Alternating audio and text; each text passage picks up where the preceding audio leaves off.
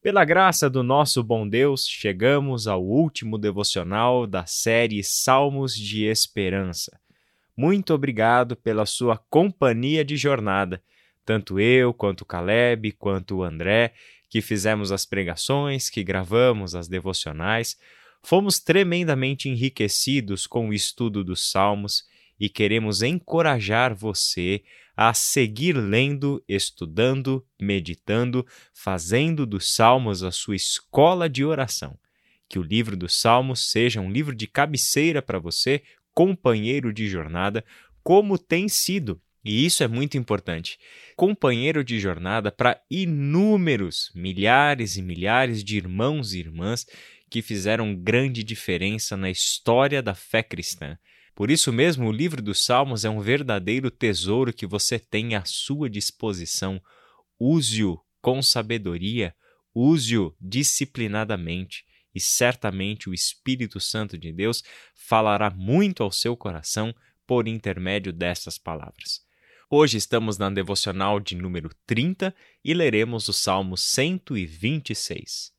Quando o Senhor trouxe os exilados de volta a Sião, foi como um sonho. Nossa boca se encheu de riso e cantamos de alegria. As outras nações disseram: O Senhor fez coisas grandiosas por eles. Sim, o Senhor fez coisas grandiosas por nós. Que alegria! Restaura, Senhor, nossa situação, como os riachos revigoram o deserto. Os que semeiam com lágrimas colherão com gritos de alegria. Choram enquanto lançam as sementes, mas cantam quando voltam com a colheita.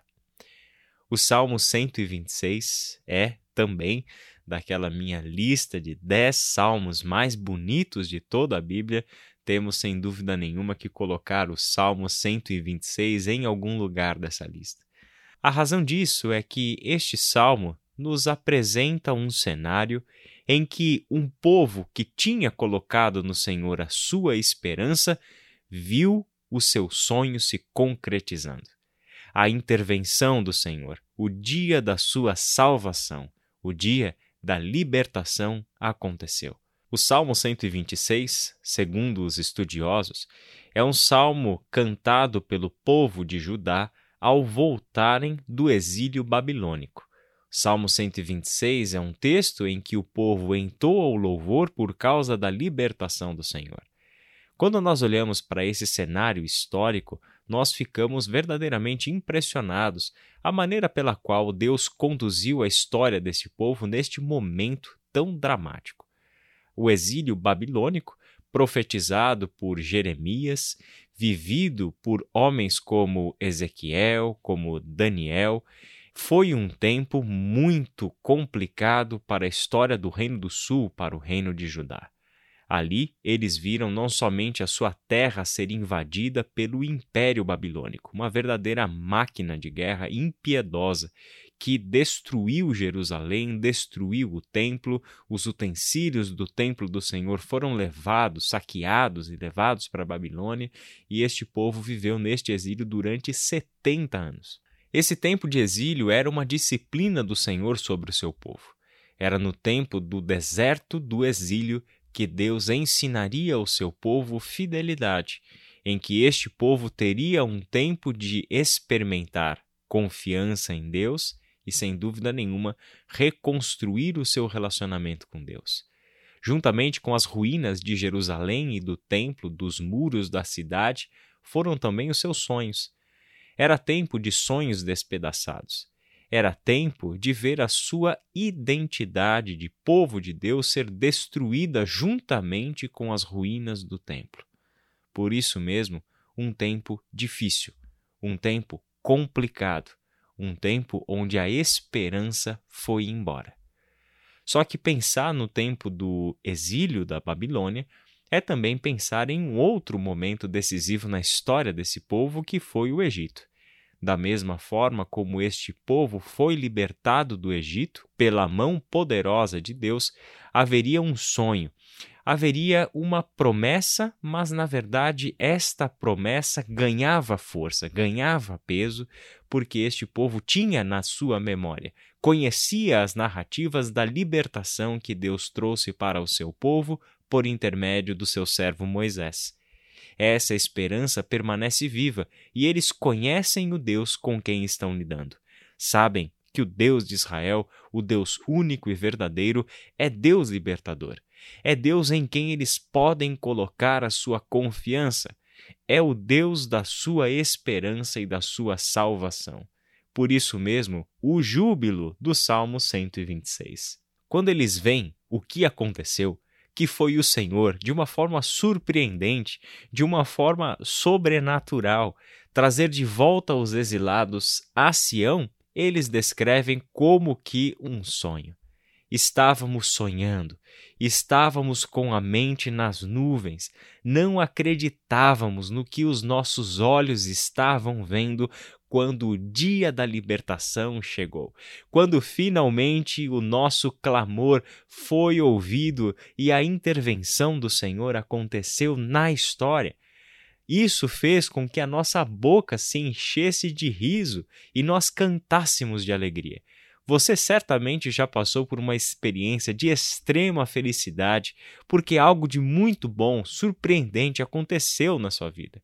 Muito possivelmente até um milagre da parte do Senhor acontecendo na sua história, e isso trouxe para os seus lábios o canto novo, o canto de alegria, o canto de festa.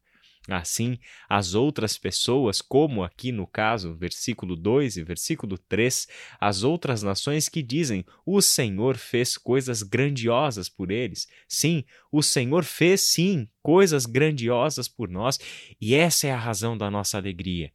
A razão da nossa alegria é que aquela nossa alma que aprendeu a se aquietar de em silêncio diante do Senhor, aquela nossa alma que aprendeu a esperar pacientemente no Senhor até que Ele ouça o nosso clamor e haja em nossa direção.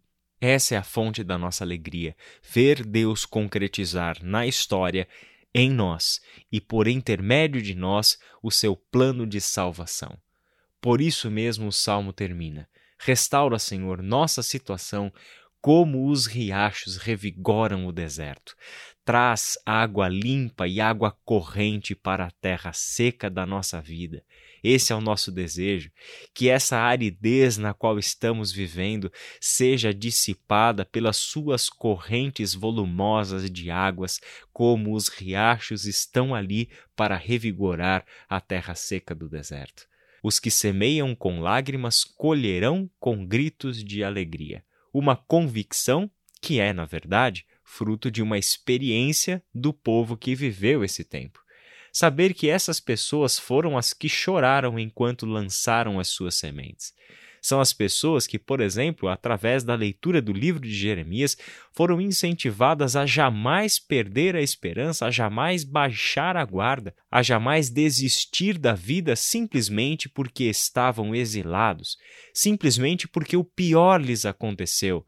Não é porque estão rodeados de inimigos, não é porque a morte está à espreita, não é por causa dos temores que este mundo pode trazer a nós que nós vamos deixar de louvar a Deus e de continuar a sonhar. Porque nós estamos lidando com o Deus da nossa esperança. Por essa razão, não existe nada neste mundo não existe nenhuma circunstância que seja capaz de tirar do coração do fiel a esperança no Senhor, e essa esperança sempre se traduzirá em ações de esperança. Por isso, semear com lágrimas. Por isso, chorar e lançando as sementes e chorando ao mesmo tempo, mas não deixar de lançar as sementes mesmo que sejam regadas pelo choro, as sementes serão lançadas, e a convicção que parte da experiência de ver a esperança concretizada. Essas pessoas colherão com gritos de alegria, e quando voltarem da colheita, voltarão cantando, celebrando, porque viram a intervenção do Senhor. Vamos orar? Senhor nosso Deus e nosso Pai, em especial hoje queremos te agradecer pela tua santa palavra que coloca a esperança de volta no seu devido lugar na vida do teu povo. Obrigado porque o Senhor nos restitui a alegria. Obrigado porque as nossas lágrimas são passageiras. É o próprio Senhor quem há de enxugar do nosso rosto toda lágrima. E obrigado, Senhor, pois na esperança sabemos que, mesmo que as lágrimas corram pelo nosso rosto, não pararemos de semear, não deixaremos de sonhar, não deixaremos de agir para o bem, celebrando a vida, celebrando o teu santo e bendito nome e cumprindo a nossa missão nesse mundo para o louvor da tua glória. Obrigado, porque é a tua esperança quem nos traz a alegria da vida em circunstâncias difíceis. Que o teu povo se lembre de que o Senhor é o Senhor da esperança. Em nome de Jesus. Amém.